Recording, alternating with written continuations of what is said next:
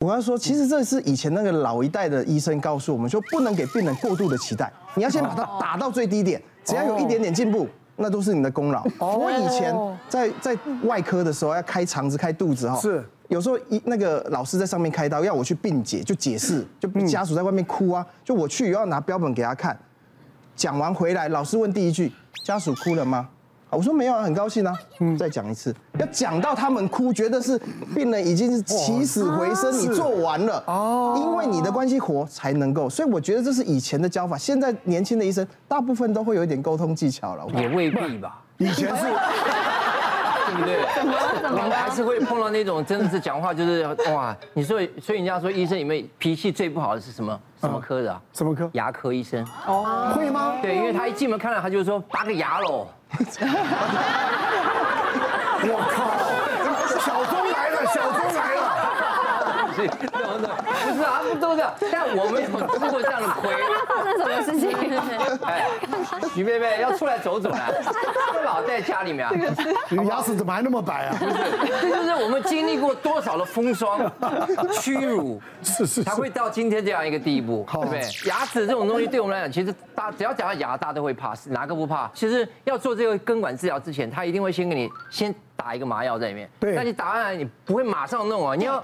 要稍微等一下嘛，对，等一下稍微有一点点麻了再开始。对啊，大概五五五到十分钟啊。哎，我不知道他是要赶高铁还是要赶高飞机还是怎么样。马上弄。哎，那打完之后啊，来啊，一直啊，戳进去的时候就呀，就痛到那种哦，你知道，就是就你很不舒服，可是你已经在那个台子上面，他说，你都几岁了，你怕什么？躺好，嘴巴张开。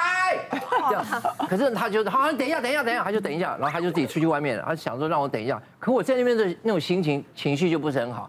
然后他来就叫一个护士过来说，他说这样子啊，不然你用舒眠呐。嗯。啊，他说我们有一种舒眠的呀。可是你知道，我们看牙齿、拔牙、跟割完那些弄弄，包括健保弄弄，大概只要几百块、几千块钱啊，弄个牙齿几千块。但是如果你要舒眠的话，要至少要两万。嗯。舒眠的费用是另外算。是啊是啊，当然要两万了。对，要一两万，他要看你的时间会多长嘛。哦。那我不，我搞不定，他就这样，他反正就开这个价钱。那我那时候心里想说，不行不行，真的不行。我说我那我再忍一下好了。好，他说他我跟你讲。两万再忍一下。哎对，两万再忍，我就啊这边这边忍，这边换另外一边，完了受不了，真的受不了。我就后来停在那边，我说那这样，他说那你今天先不要，那你明天来舒眠好了。很多人就会觉得说，你那么壮，你怕什么？你痛什么？我去插尿管是，你那么壮。你怕什么痛什么？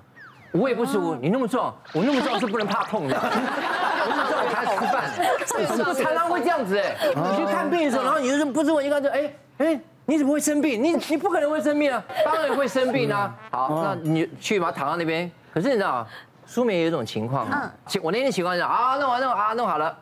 当你全部弄完的时候，你去柜台要结结账或者买单或者弄好东西的时候，那个护士小姐说，嗯，潘老师。你刚才讲的该不会是真的吧？我说我我讲了什么？他说你要把我们医师的腿打断。哦，舒眠会讲真心话。对，就像你喝醉酒一样。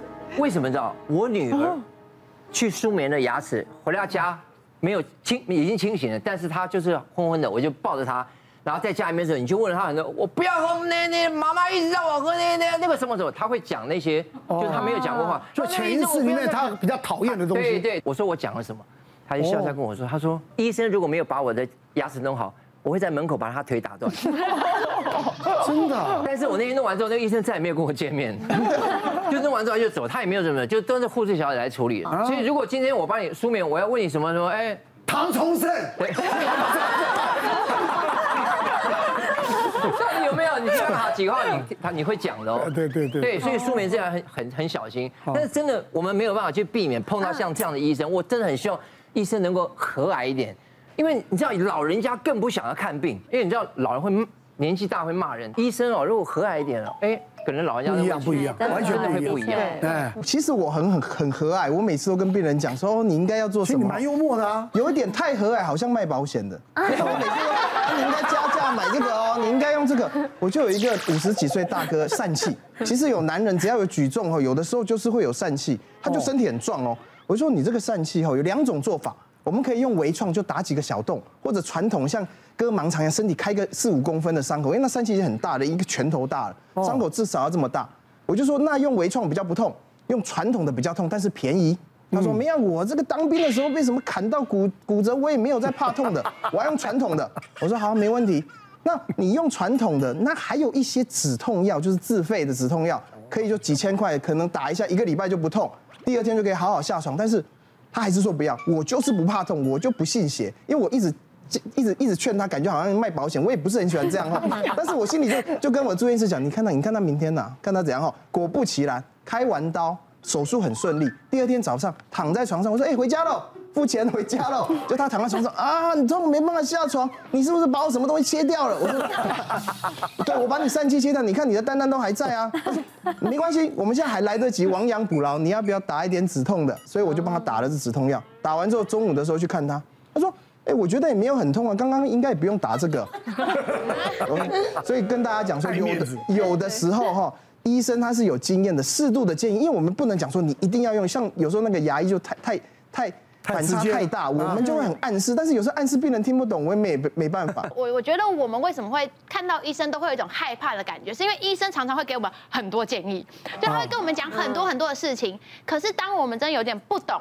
我们要回问一些话的时候，常常就会被骂。就像我经纪人，他是去呃跟朋友去聚聚餐，然后在聚餐的时候，就隔壁有点就是喝醉，然后闹事，就撞到他，然后他就直接他的手就是直接去撞到，然后很严重。当下是因为有点混乱，所以就有人报警。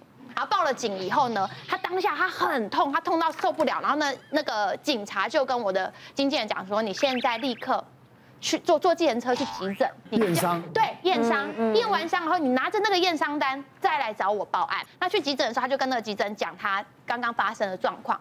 讲完以后，他就脑子只记得说，呃，刚刚警察要我开验伤单，他就想着想着这一块，所以他就问医生，想说，那我等一下是看完以后就拿验伤单吗？嗯，哇，那医生突然听到这句话，嘣，瞬间变了一个人，他就直接说。直接在拍桌子拍一个说：“我当医生是要帮你开验伤单，的是不是？我就给你写挫伤，我就给你写挫伤，看你怎么样。”他当下直接这样，然后结果最后那个诊那个单子出来真的是挫伤，他就开一张挫伤单，然后我那个。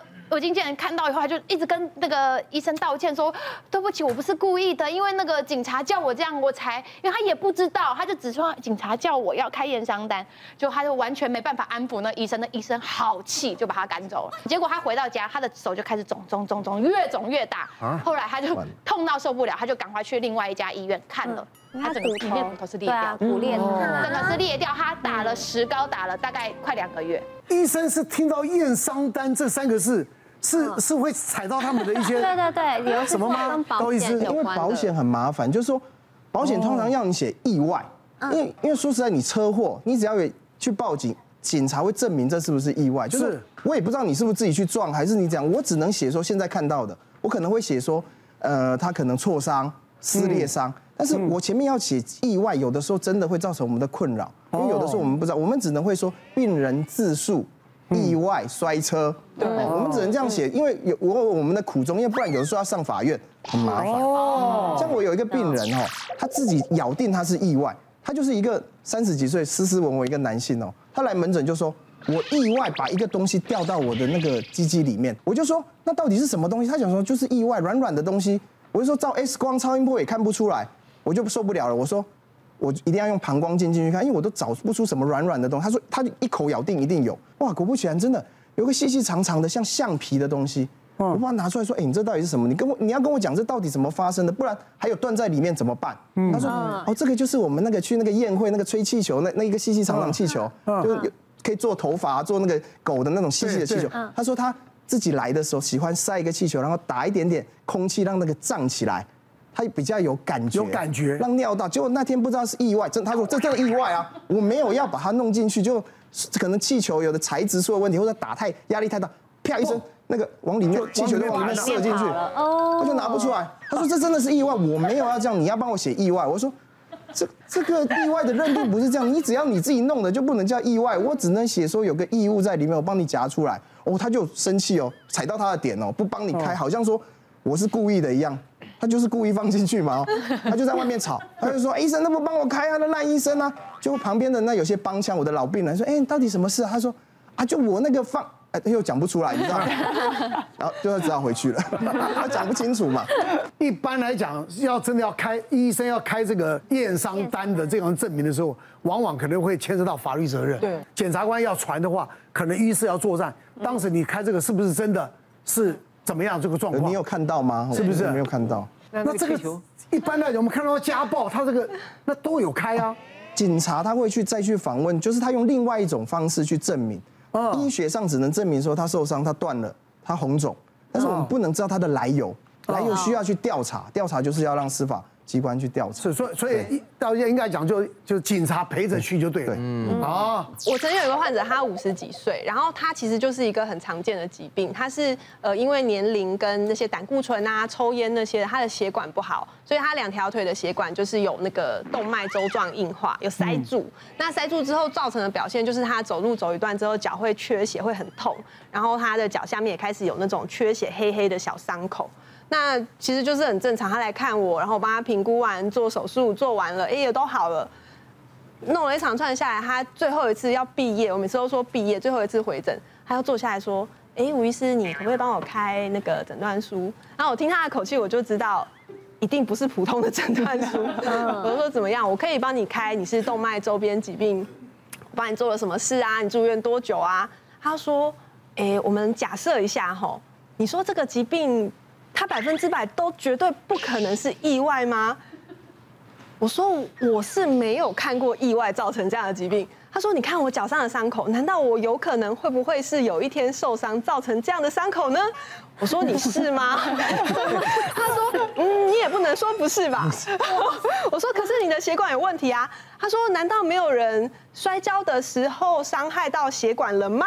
这样，他在跟我们猜谜游戏，就是他就做得很惊，有没有可能嘛？然后他说：“你有没有百分之百不可能？你如果百分之百不可能，就不要写；如果有可能的话，我说那我还是不能这样写。”他就跟我在门诊大概撸了可能半个小时吧，对，然后我我也没有那个拍桌的尬词，所以我就坐在那边跟他好好聊，聊半个小时之后，我就跟他拜托，我说大哥你不要再逼我了，我这样真的会被告，然后我就请他去那个社工室，然后请他们再跟他讲一些法律相关的责任啊，跟呃他如果真的要请意外险，应该是过的可能性几乎是零啦，那他有办法申请什么样的救济跟补偿这样子？是是。别忘了订阅我们 YouTube 频道，并按下小铃铛，收看我们最新的影片。想要看更多精彩内容，快点选旁边的影片哦。